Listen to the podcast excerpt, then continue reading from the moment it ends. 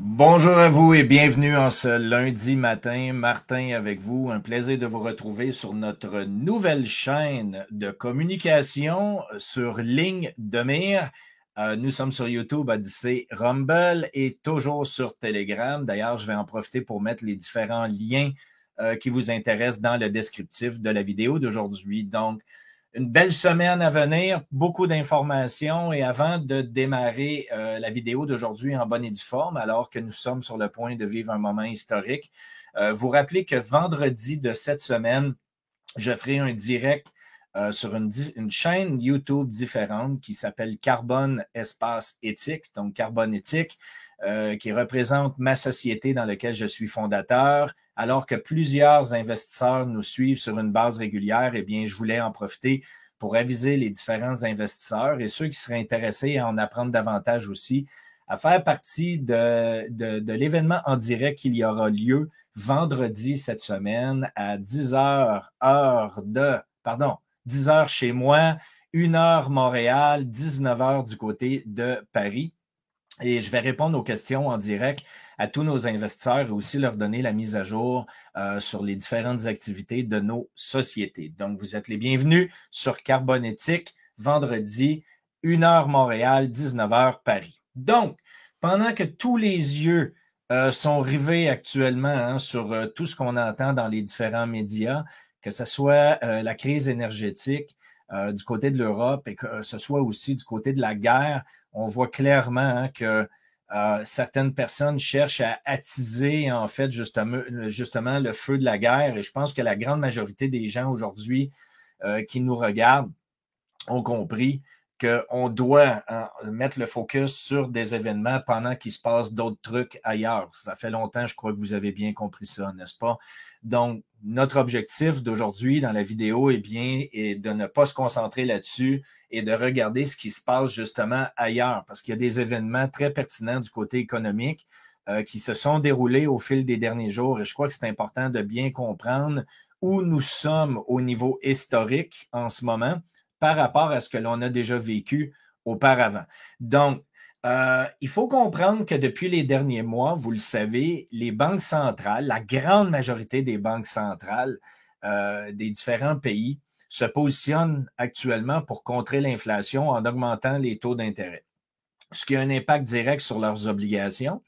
Et par le fait même, donc, qu'est-ce qui s'est produit cette semaine? C'est que, à la grande surprise générale, la Banque centrale d'Angleterre a fait un virage à 180 degrés pour retourner euh, sa veste et retourner vers des processus, en fait, d'impression monétaire par différents types d'outils, rachat d'obligations de dette et ainsi de suite et ainsi de suite. Et ce qui a circulé, dans le courant des dernières, heures, eh bien, c'est que si la Banque centrale d'Angleterre ne faisait pas un geste pour justement retourner sa veste, eh bien, il y avait une énorme problématique de défaut du côté de certains fonds de pension euh, du côté de l'Angleterre. Donc, il faut comprendre qu'actuellement, le discours de la part des banques centrales est d'augmenter les taux d'intérêt pour contrer l'inflation. Et de un, on comprend que ces décisions-là aurait dû être prise bien avant. Et le deuxième euh, phénomène ici, c'est qu'il faudrait que les taux d'intérêt soient beaucoup plus élevés pour être capable de compenser l'inflation actuelle, qui en passant va se poursuivre. Pourquoi? Parce que la réalité, c'est que les banques centrales, telles que je l'ai déjà expliqué auparavant, sont coincées. Si on augmente les taux d'intérêt, on va avoir des problèmes importants du côté de l'emploi, on va avoir des problèmes importants du côté des faillites, on va avoir une diminution des prêts, ce qui impacte euh, évidemment les sociétés et les individus. Et de l'autre côté, bien, si on continue à faire de l'impression monétaire telle qu'on l'a vu depuis les dernières années, on va avoir une accélération de l'inflation et de la perte du pouvoir d'achat euh, sur la dévaluation des devises. Donc, les banques centrales sont coincées en ce moment. Et comme je l'ai déjà mentionné auparavant, on essaie de jongler à essayer de garder ça et d'étirer la sauce le plus longtemps possible, mais on fait face à cette problématique-là. Donc, la Banque centrale de l'Angleterre qui a décidé subitement de changer son fusil d'épaule et d'aller vers de l'impression, alors que le discours de la Fed et des autres banques centrales actuellement et de continuer d'augmenter les taux d'intérêt, euh, ça crée des perturbations importantes. Maintenant, il faut comprendre pourquoi. Donc, fonds de pension potentiellement insolvables du côté de la Grande-Bretagne, alors que le discours, c'est d'aller vers une augmentation des taux d'intérêt, là, vous voyez que ça ne fonctionne pas et qu'il commence à avoir encore une fois des trous dans le fromage. et au-delà de ça aussi, ce qui circule depuis les derniers jours, c'est vraiment l'insolvabilité aussi de la Dutch Bank qu'on connaît déjà depuis très longtemps et que là, il y a le discours aussi relié à la société bancaire euh, Crédit Suisse euh, qui est, semble-t-il, elle aussi dans l'eau chaude en ce moment. Et on comprend que ces deux entités-là, à elles seules, euh, détiennent en fait des actifs financiers de plus de l'ordre de 2,7 milliards de dollars. Donc, on parle ici d'une possibilité de défaut importante et on comprend que les banques centrales sont très nerveuses en ce moment dû aux conditions qui se trament en arrière du rideau. Et c'est la raison principale pourquoi vendredi, euh, je crois que c'est arrivé un peu avant la fermeture des marchés, possiblement après la fermeture des marchés. Euh, je ne me souviens pas exactement à quelle heure la nouvelle a sorti du côté américain, mais il y a aujourd'hui réunion d'urgence du côté de la Banque centrale américaine. La Fed a appelé depuis vendredi à faire une réunion en urgence et de rappeler tous les gens qui sont impliqués dans le pouvoir décisionnel. Et je crois ici que la Banque centrale américaine cherche à être proactif face à la situation et non arriver en retard comme ils l'ont déjà fait auparavant. Donc, où tout cela devient historique, en fait, c'est que nous sommes vraiment à la croisée des chemins où on va voir tout simplement les banques centrales qui vont vouloir redémarrer l'impression monétaire et ce qui va venir contrer tous les efforts qui ont été faits sur les hausses de taux d'intérêt des derniers mois, et tout simplement parce qu'ils n'ont pas le choix. Et vous comprenez qu'on est dans une situation où si on continue de développer, encore une fois, de racheter des obligations, parce que la grande majorité des sociétés financières n'en peuvent plus d'en acheter, n'ont plus les capacités non plus, sont dans des situations de crédit critiques, eh bien là, vous voyez encore une fois à quel point c'est complètement débile où les banques centrales rachètent en fait les propres obligations pour que les gouvernements puissent continuer de s'endetter davantage. Donc, cette situation-là est insoutenable.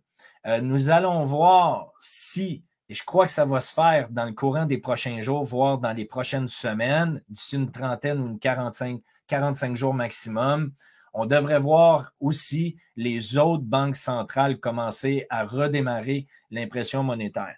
Et ce qui est évident ce matin, et là on comprend bien qu'une journée euh, ne fait pas une année, hein, mais ce qu'on est en train de voir actuellement du côté de la réaction des marchés ce matin avec les nouvelles qui ont circulé, c'est que tout simplement, la Banque centrale américaine et les autres banques centrales internationales vont, à l'international, vont vouloir elles aussi faire comme la Banque d'Angleterre et retourner tout simplement le fusil d'épaule et d'aller vers une impression monétaire. Donc, on prend pour acquis que les banques centrales, encore aujourd'hui, sont là pour sauver les marchés. On approche évidemment la ligne de cocaïne nécessaire pour continuer de stimuler artificiellement les marchés boursiers. Et par le fait même, qu'est-ce qui se produit?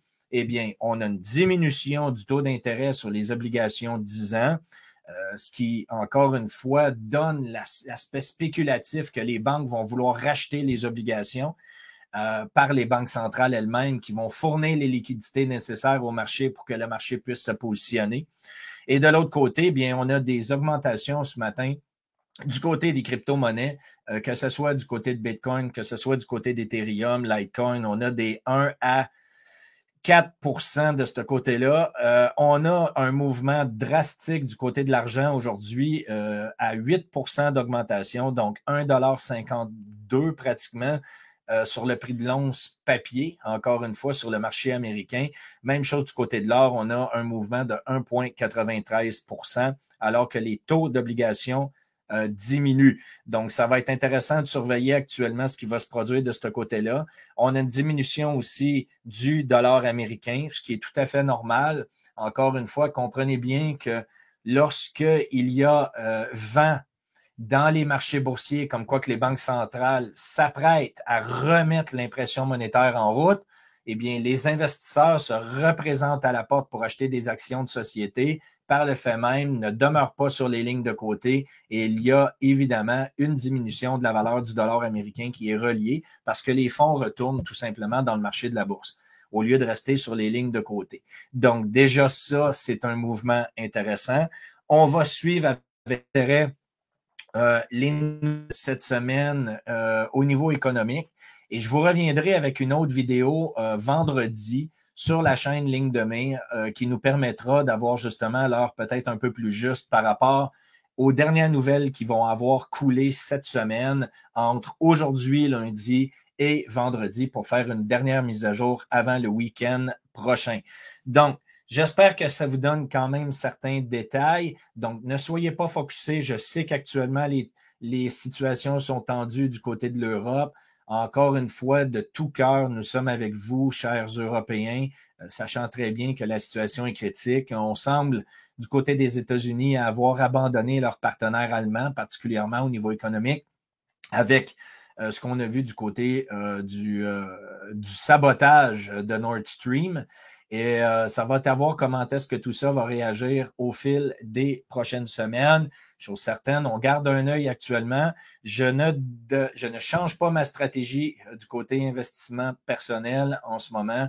Euh, je continue de croire fondamentalement aux matières précieuses. Tant mieux pour le geste d'aujourd'hui du côté de l'argent. Encore une fois, va rester à voir si ce mouvement-là va demeurer perpétuel au fil des prochains jours et des prochaines semaines. Une journée ne fait pas le calendrier.